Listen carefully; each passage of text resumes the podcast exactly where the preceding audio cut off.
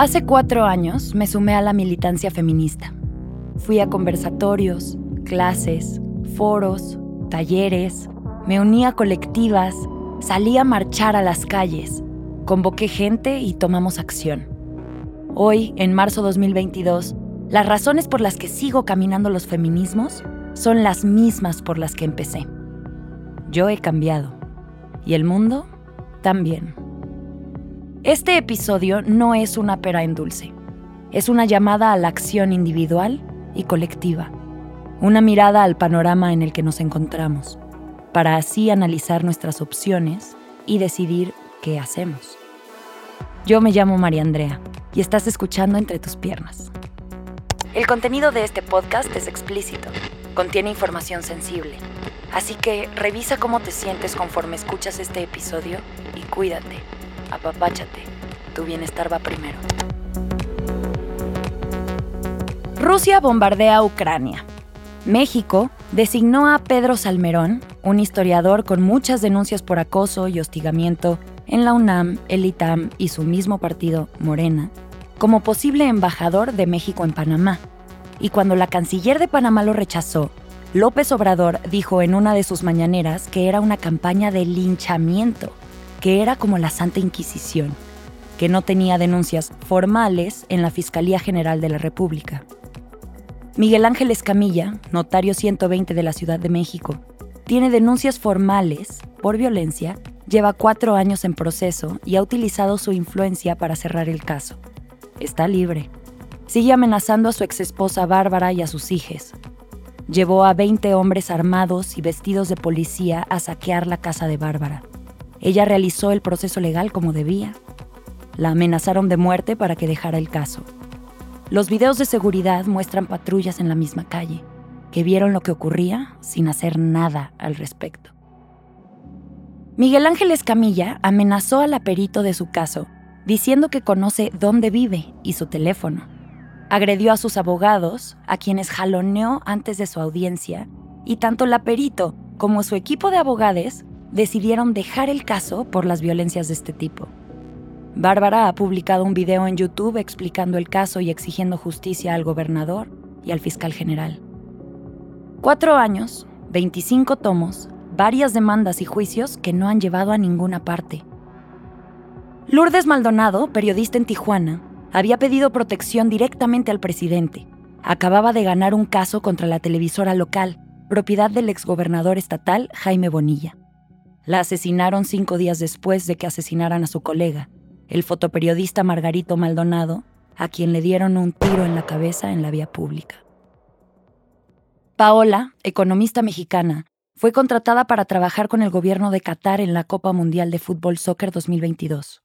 Cuando uno de sus conocidos, de la comunidad latina en Doha, entró por la fuerza a su departamento y la agredió físicamente. Con los moretones puso una denuncia. El cónsul no le dijo que la ley estaba en su contra, pues sus argumentos fueron utilizados para acusarla por relaciones extramaritales, castigados con siete años de prisión y cien latigazos para ella. Le pidieron una prueba de virginidad, imposible de dar porque la virginidad es un invento cultural para someter a las mujeres, de la que se libró al presentar los papeles de su divorcio. Su agresor mintió, declarando que mantenían una relación. A él le creyeron más que a ella con todo y moretones. La embajada mexicana le recomendó cerrar la puerta y seguir en compás de espera, cuando ella pidió ayuda con el tipo libre, buscándola y temiendo represalias. Después de mucho ruido en redes y noticias, la Cancillería mexicana se lavó las manos, diciendo que le han brindado acompañamiento y se han asegurado que se respete el debido proceso en conformidad con las leyes vigentes de ese país como si no importara que las leyes de ese país sean misóginas y no respeten los derechos humanos. Así que igual y tendrían que hacer un alguito extra. Marcelo Ebrard dijo que pondría a su disposición a su mejor abogado. El 6 de marzo del 2022 está programada una audiencia en Doha, Qatar, para resolver su situación. En el Hospital Raimundo Abarca de Chilpancingo, en Guerrero, le negaron el aborto a una niña de 10 años producto de que su primo de 12 años la violara. Sus familiares presentaron un oficio en el Ministerio Público para la interrupción legal del embarazo y en el hospital les obligaron a firmar que darían seguimiento al embarazo y volverían a revisión cada mes. Esa niña no pidió ser madre, ni enfrentarse a la primera causa de muerte en mujeres de 9 a 15 años, el embarazo y el parto. No sabemos qué consecuencias haya tenido el primo que la violó y embarazó. El pasado 8 de septiembre del 2021, la Suprema Corte de Justicia declaró inconstitucional penalizar el aborto. Esto no se ha traducido en que las mujeres puedan decidir sobre sus cuerpos y su reproducción. No significa que las niñas vivan libres de violencia. Citando a la UNICEF, todas las mujeres y las niñas están expuestas al riesgo de ser víctimas de violencia sexual.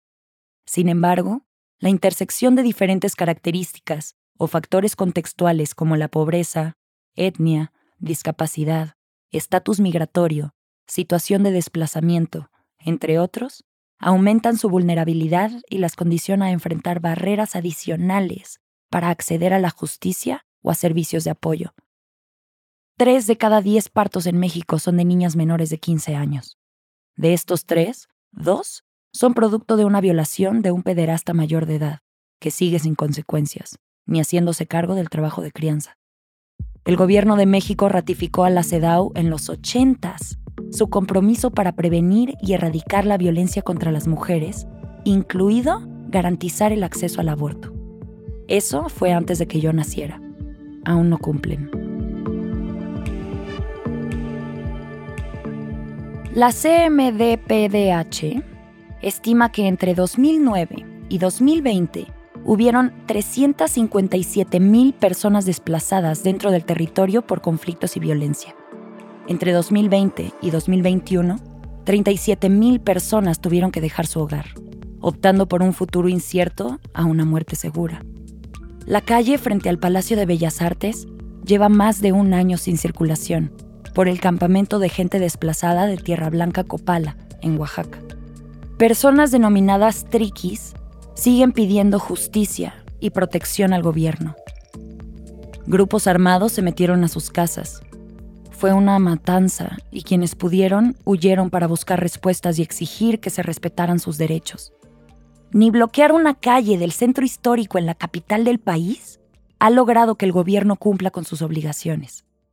En mayo del 2021, los habitantes de esta población conversaron por más de cuatro horas con el secretario de Derechos Humanos de la SG, Alejandro Encinas, y el mandatario local, Alejandro Murat, y programaron el regreso de las 140 familias desplazadas para el 25 de julio del 2021.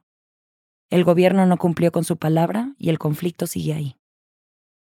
El Código Penal establece una condena de 12 a 20 años de cárcel a quien le quite la vida a otra persona, el artículo 265 del Código Penal Federal dice que el castigo por violación son de 8 a 20 años de prisión y que se aumenta la pena en una mitad si hay violencia física o moral o si el delito es cometido por alguien que desempeña un cargo público, entre otras cosas. En solo un estado de los 32 del país hay 15 denuncias cada mes por violaciones cometidas por agentes de seguridad que se supone que son quienes velan por la seguridad de las personas y hacen cumplir la ley. Ninguno se ha resuelto.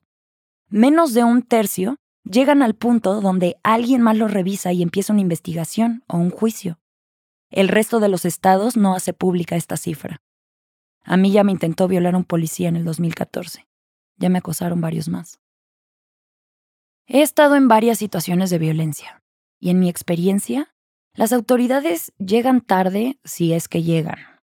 Hay poco que puedan hacer. A veces escalan la violencia. Se da paso a un montón de corrupción. La gente alrededor se pone nerviosa y esperamos que lleguen a resolver algo. Si presento denuncias en el Ministerio Público, tengo más miedo estando ahí. Lo hice en mi adolescencia y veintes, por la prepotencia, el no saber bien qué sigue o qué hay que hacer, que el trato sea de algo administrativo cuando estás pasando por una situación de tanta violencia que recurriste a las autoridades competentes. Hay que dejar la escuela o el trabajo para darle seguimiento. La relación empeora. A mí no me han ayudado mucho, la verdad. Sinceramente ya no sé para qué denunciar al Estado. En vez de recabar datos y crear estrategias con organizaciones de la sociedad civil que en realidad hacen algo y tienen resultados. Yo ya prefiero la segunda. Para mí, este sistema está podrido. Y es una pérdida de tiempo querer que resuelvan algo que ni siquiera entienden. Prefiero resolverlo yo, hacerlo y ayudar a que se haga. Aportar y trabajar en construir las relaciones, mecanismos y cultura que permita disminuir estos actos y si ocurren, se tengan vías de resolución reales. Pelearme ya me quita tiempo y no me vuelvo más joven. Ya no permito que me envuelvan en las discusiones para decir lo que van a hacer. Prefiero tomar acción inmediata, por mi cuenta. Ya no creo en los acuerdos verbales, ni en lo que esté escrito en el papel. Siento, observo las acciones, lo que ocurre, lo que se hace. Las mentiras están a la orden del día. Tanto gaslight y violencia me han hecho cambiar las palabrerías, discursos, leyes, noticias, por mi propia percepción de lo que pasa.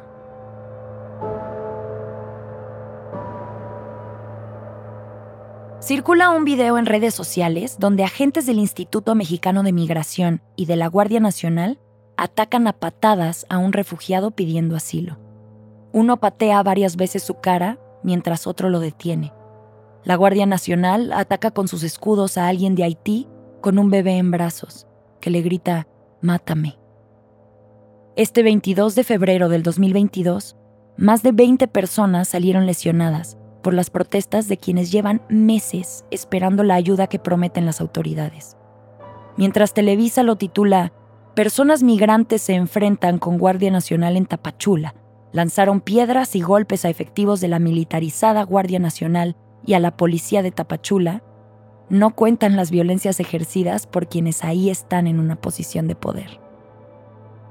De acuerdo a cifras de la OMS, la Organización Mundial de la Salud, desde el 2014 han muerto más de 45 mil personas migrantes en México. Se estima que violan al menos 8 de cada 10 mujeres en situación de migración cuando están en este país. Las autoridades mexicanas detuvieron a 48.707 niños y adolescentes en situación de migración de enero a octubre del 2021. Cada año más familias optan por mandar a sus crías a buscar mejor vida en otro lado saqueos, amenazas, tiroteos, discursos de progreso y un mundo civilizado, pero más pobreza e inseguridad. Las cifras de personas migrantes en México ha aumentado 12% respecto al año anterior y sigue en aumento.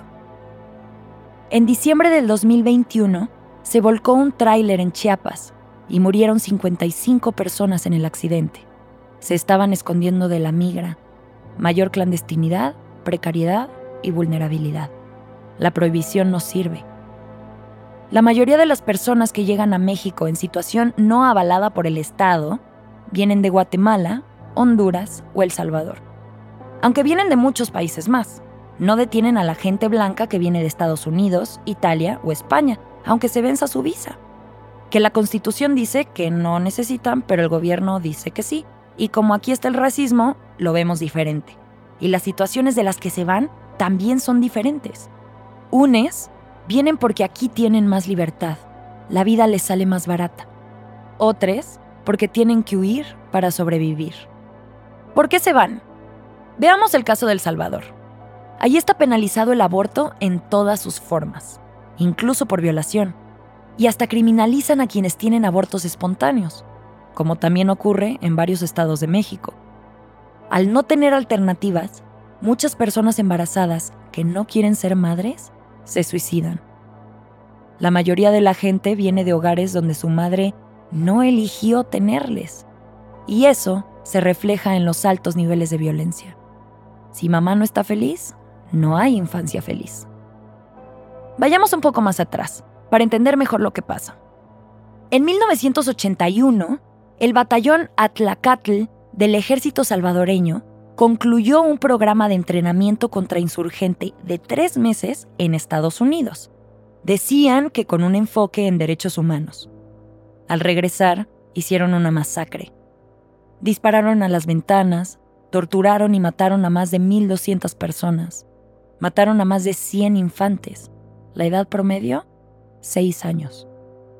Estados Unidos se enteró, pero no dejó de financiar al gobierno salvadoreño.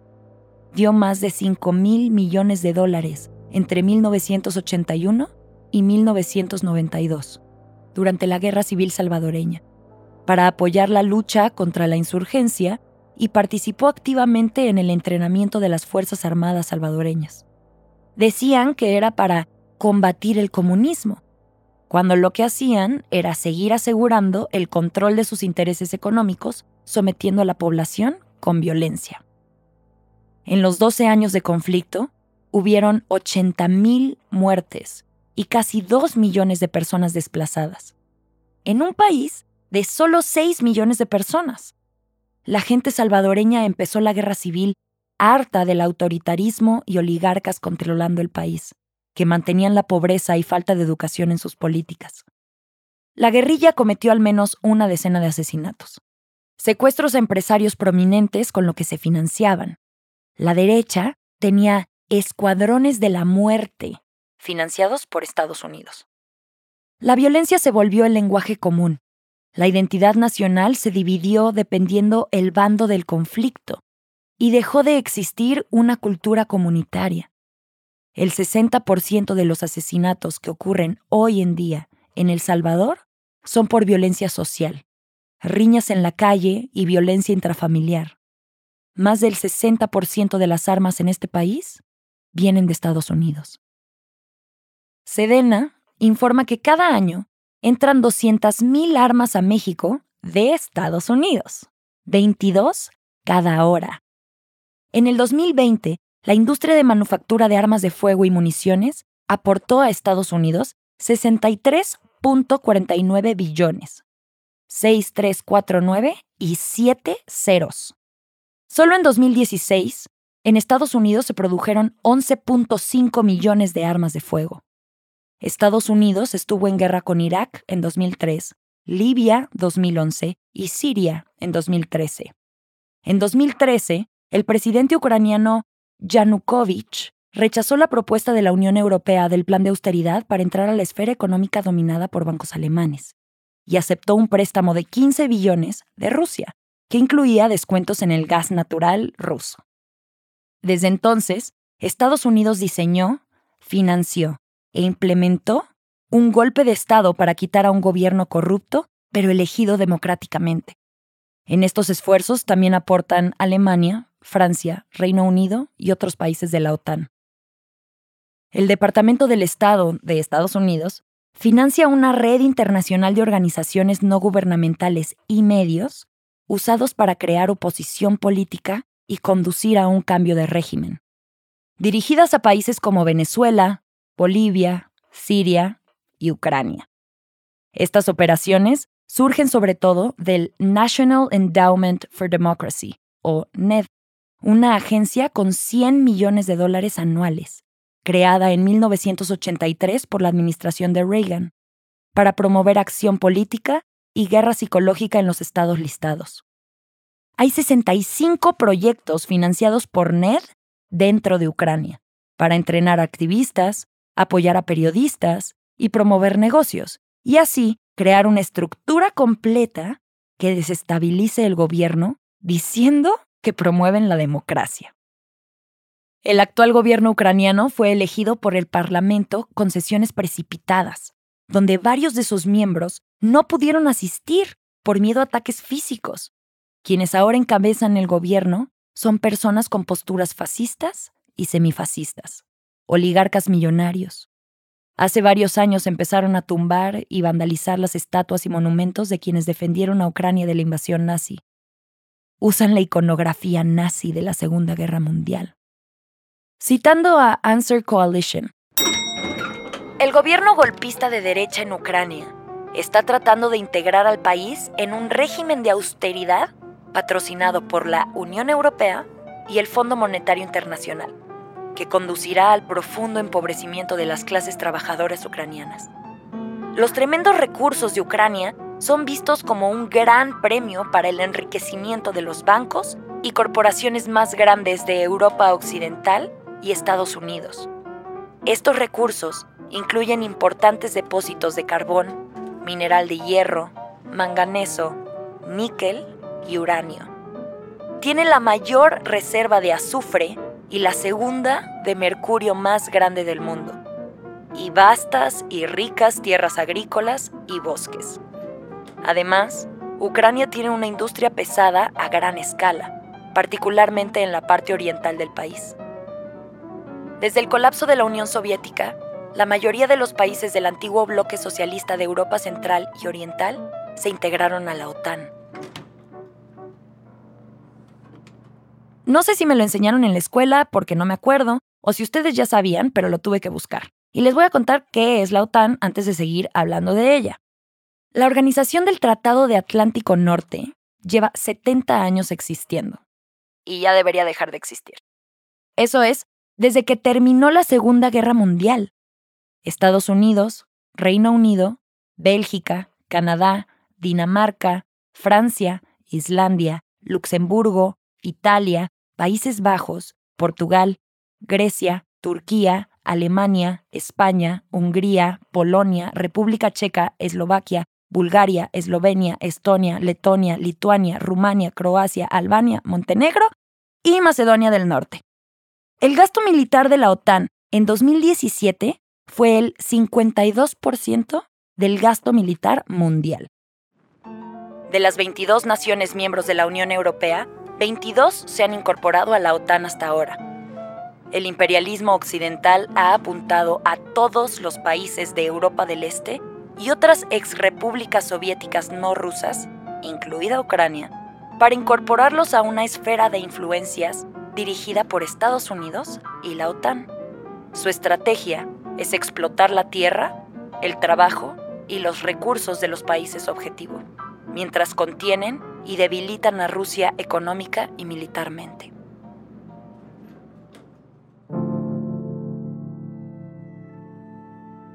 Estados Unidos gastó 8 trillones, esto es decir, un 8 y 12 ceros, y mató a 900.000 personas en su guerra contra el terror, que duró 20 años. La campaña es tener a la gente temerosa y unida contra un enemigo común, dividir a la gente para que no prestemos atención. En 20 años, Estados Unidos es responsable por matar a 900.000 personas. 50.000 por año en promedio.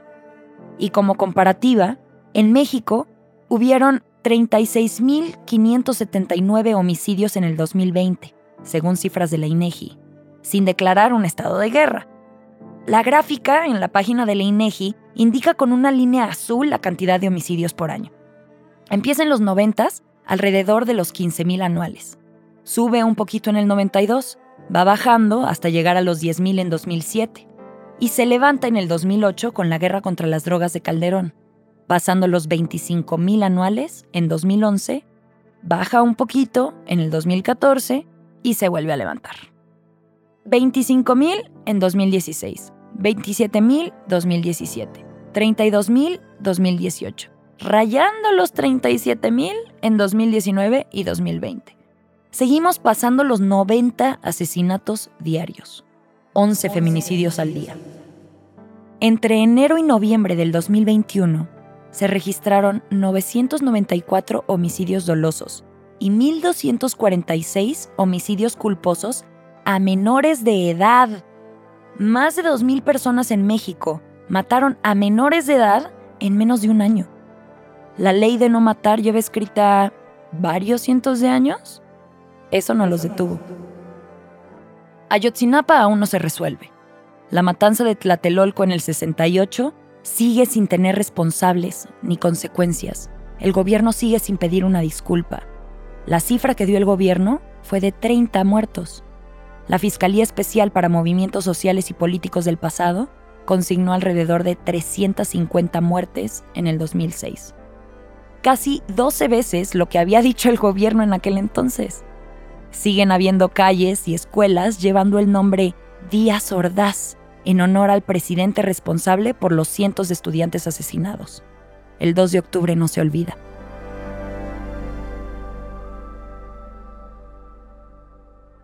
En México, menos del 1% de los casos se resuelve. Denuncian 8 de cada 100. Hay 447 cárceles en todo el país. Les llamamos Cerezo, Centro de Reinserción Social. Casi un cuarto de millón de personas recluidas. El 44% de las personas ahí sin una sentencia. En los últimos 10 años, casi se duplica el número de personas mandadas a prisión. El 92% de quienes sí tienen sentencia les detuvieron en flagrancia, justo cuando estaban cometiendo el delito. Así que si se busca justicia por algo que ya pasó, es muy difícil llegar a una sentencia. El papá de una amiga de la escuela pasó más de 14 años en prisión por el testimonio de alguien a quien torturaron para ponerle un nombre y culpable a un caso abierto y poder cerrar la carpeta. El testimonio firmado tenía sangre. Tardó más de 10 años apelando y se tituló como abogado estando en la cárcel para poder defenderse y salir libre. Vendía gelatinas para subsistir.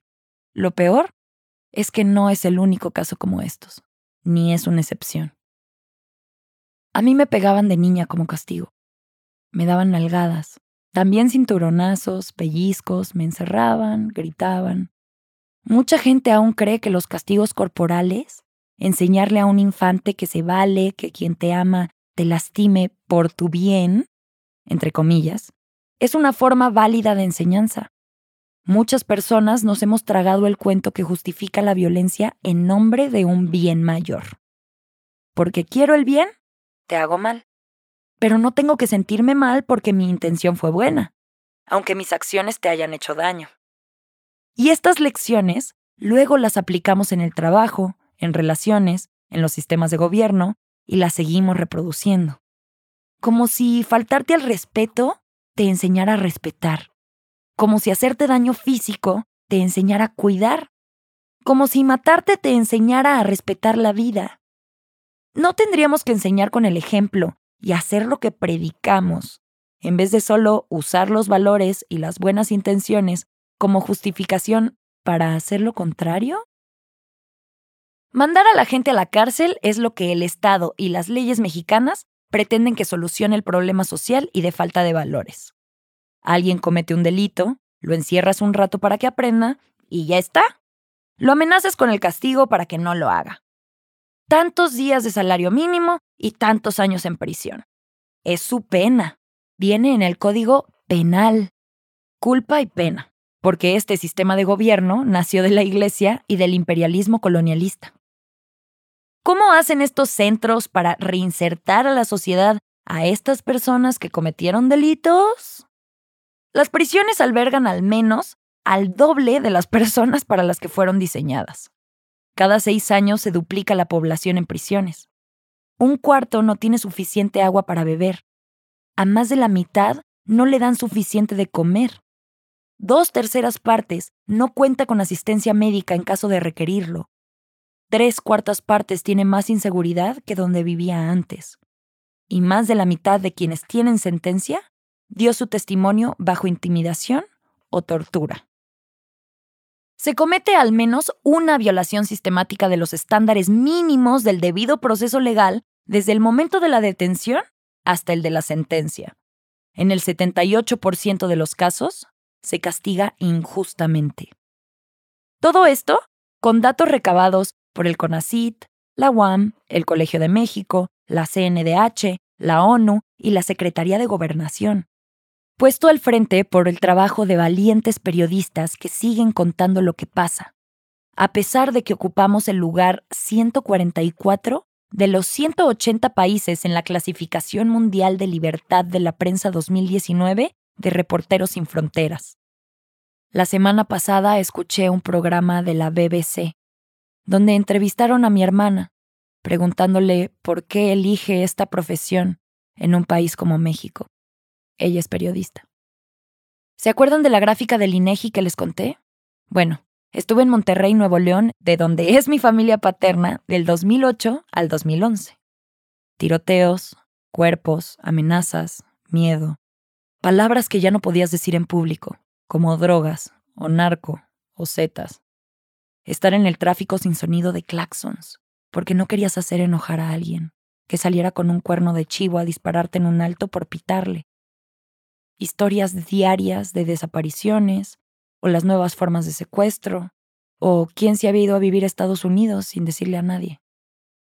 Delincuentes libres en las calles mientras las autoridades jugaban con el narco a medirse las pistolas y hacer show para ver quién daba más miedo.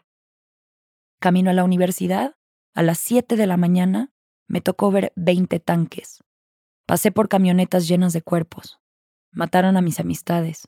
Secuestraron y torturaron a gente de mi familia, de mi círculo.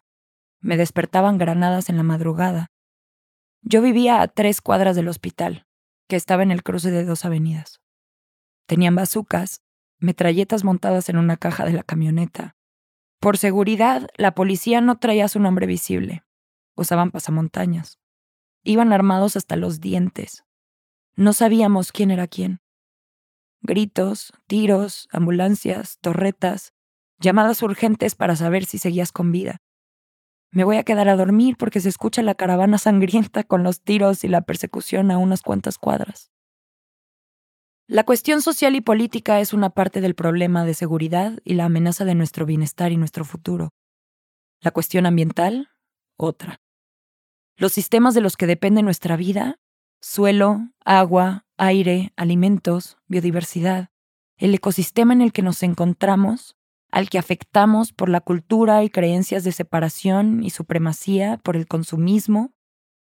En noviembre del 2021, el presidente de México emitió un decreto, sin preguntarle a nadie ni hacer consulta popular, declarando las obras y proyectos a cargo del Gobierno de México como seguridad nacional. Con esto, no tiene que hacer pública la información y tienen que aprobarle todo en cinco días cinco días para dar permisos, autorizar presupuestos y revisar proyectos de cientos o miles de hojas. Con cambiar su categoría a Seguridad Nacional, cómo nombra lo que hace, se da el permiso de hacerlo diferente a si tuviera otro nombre. Así pasa con las etiquetas. El poder de nombrar tiene mucho peso. Declarar, promulgar, decir que ahí es. Por eso aquí estamos denunciando todo esto.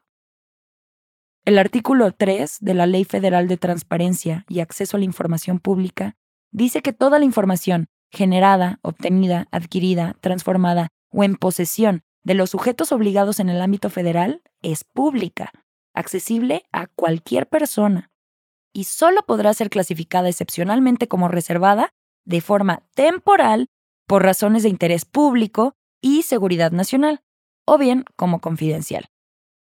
El impuesto excepcional de tenencia sobre vehículos también iba a ser temporal por las Olimpiadas del 68, cuando lo de la matanza de Tlatelolco, y se sigue pagando y exigiendo, más de 50 años después. En tanto, el artículo 110 de la misma norma añade que, en la información reservada, se podrá incluir aquella que comprometa la seguridad nacional, la seguridad pública o la defensa nacional y cuente con un propósito genuino y un efecto demostrable. Se agarraron de la primera parte y quién sabe cómo van a demostrar el efecto y el propósito genuino si no le rinden cuentas a nadie. Y sus resultados son consistentemente deficientes o incluso contraproducentes.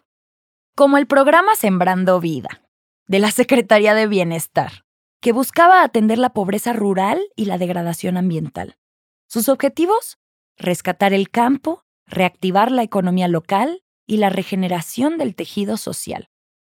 Sonaba muy bien, hasta que la gente, en situaciones de marginación y pobreza, talaron árboles para volverse beneficiarios del programa y recibir 5 mil pesos mensuales.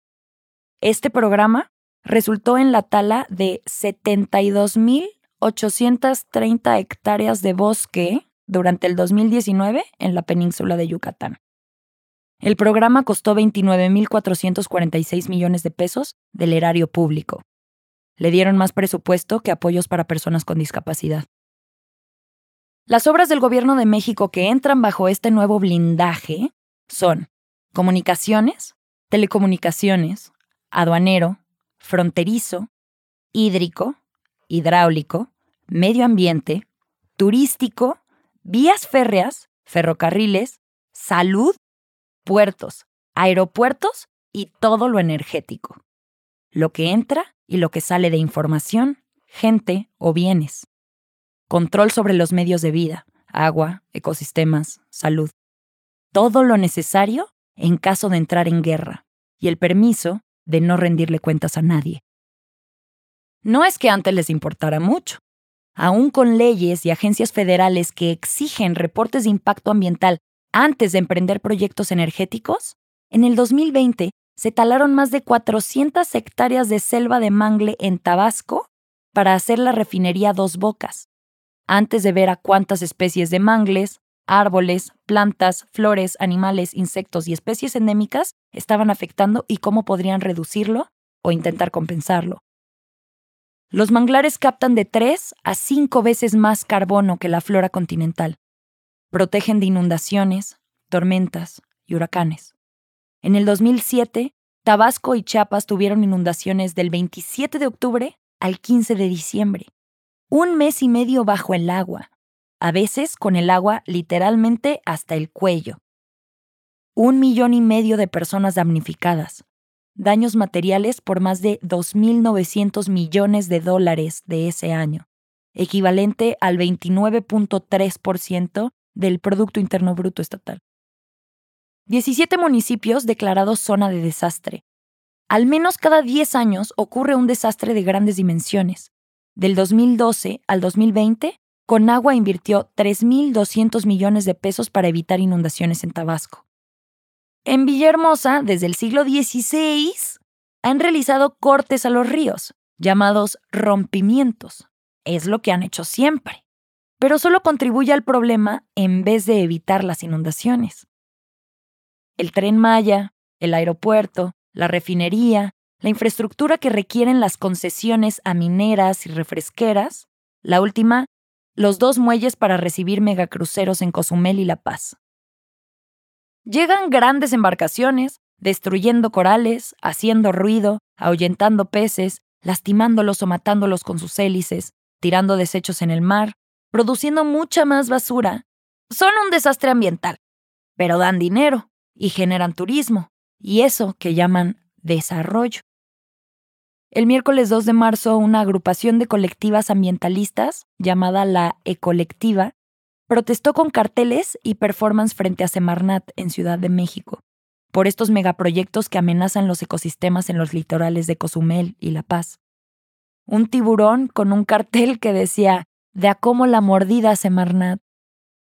Y es que la IPCC, o Panel Intercontinental de Cambio Climático, sacó su sexto reporte este año, titulado Cambio Climático 2022, Impacto, Adaptación y Vulnerabilidad. Les recomiendo que lo busquen y lo lean.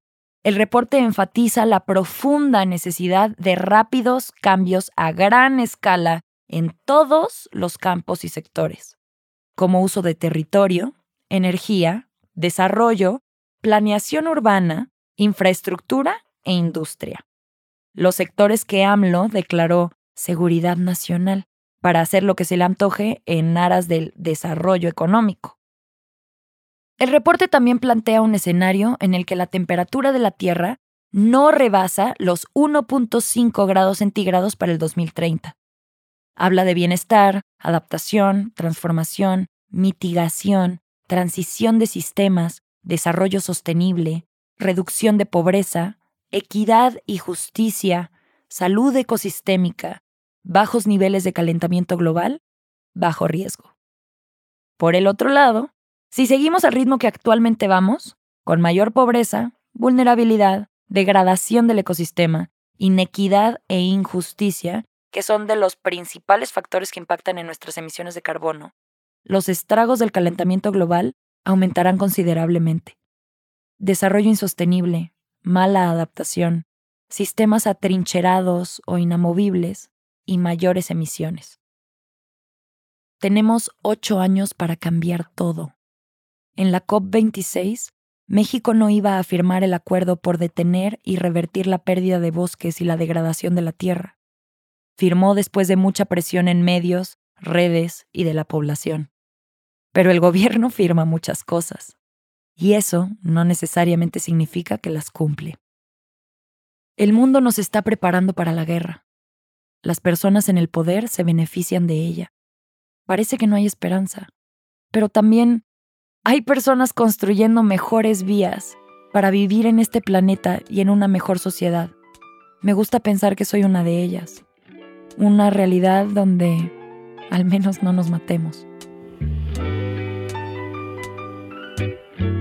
Publiqué en Instagram que el origen de la guerra es el patriarcado, la propiedad privada, la necesidad de validación y de superioridad entre los hombres y su abuso de poder que son el motor de la competencia entre individuos y entre naciones. Y un tipo me pidió por Instagram que tuviera más respeto. Me llamó idiota, estúpida, que tengo caca en la cabeza, que no todo tiene que ver con mi estúpido movimiento. Dice que los hombres dan la vida por su país en las guerras. Pide respeto, faltando al respeto. Pero más allá de sus incongruencias e hipocresías, ¿de verdad dan la vida por su país? ¿O más bien dan la muerte? ¿Qué están poniendo y cuáles son sus prioridades? ¿En qué invierten su dinero y su tiempo? ¿En lo que da vida, como huertos y escuelas, programas de seguridad social? ¿O en lo que da muerte, como armas y la destrucción que viene con la guerra? México destinó 199 mil millones de pesos en 2022 para las Fuerzas Armadas. Fue lo segundo en la lista de prioridades, después de pensiones a adultos mayores. Para mí, dar la vida es compartir mi mejor versión, cuidarme para aportar la mejor versión de mí y contribuir a mi sociedad y al ecosistema. Dar lo mejor que puedo con esta vida nutrir, cuidar, hacer florecer, dar vida en realidad, procurar mi bienestar y compartir ese bienestar. Hacer que mi vida le sume al mundo y no que le reste. Y todo ese despojo, el imperialismo, las ganas de querer más, de tener más, a costa de la vida y futuro de otras personas, también es cultura de violación. Es machismo puro de fondo la competencia global por más dinero y poder sobre los recursos y mayor control sobre el territorio. No mayor bienestar. No se basan en un índice de felicidad como lo hacen en Bután, solo más dinero en la bolsa. Y aún así, muchas personas, el presidente de México incluido, siguen sin entender el problema, minimizándolo, burlándose y sobre todo sin hacer algo al respecto. Dicen que si pones un sapo en agua hirviendo, salta para no quemarse. En cambio, si pones un sapo en agua templada y vas subiendo la temperatura poco a poco, lo matas cocinado porque no se da cuenta. El agua en la que estamos ya está caliente. Pero ¿quién va a arreglarlo? Seguimos esperando y exigiendo al Estado que tiene un récord de corrupción, impunidad, falta de transparencia y de resultados o nos organizamos y trabajamos por algo mejor. Yo ya no puedo con más desilusiones, con más promesas vacías o más abusos. Yo ya me harté. Sé que no soy la única. Hace unos días, una amiga me contó cómo un productor de televisión abusó de ella a principios de año. Me llegan uno o dos mensajes a la semana de gente pidiendo ayuda, acompañamiento, auxilio años de militancia y aún no deja de pasar. 200 años de feminismo. Y seguimos pidiéndole permiso al sistema patriarcal, el que llegó para explotarnos, el que promete sin cumplir, que lo hace por nuestro bien y por quedar bien con potencias mundiales que rigen la economía mundial, para evitarnos castigos patriarcales, nos atenemos a las medidas y obedecemos y nos mantenemos a sus estándares degradando la tierra y los sistemas sociales, jugándonos el futuro. Somos millones exigiendo un cambio. ¿Qué podríamos lograr si trabajamos con integridad, compromiso, sororidad, compasión, con nuestro bienestar como objetivo, en vez de solo competir por más dinero acumulado en el banco?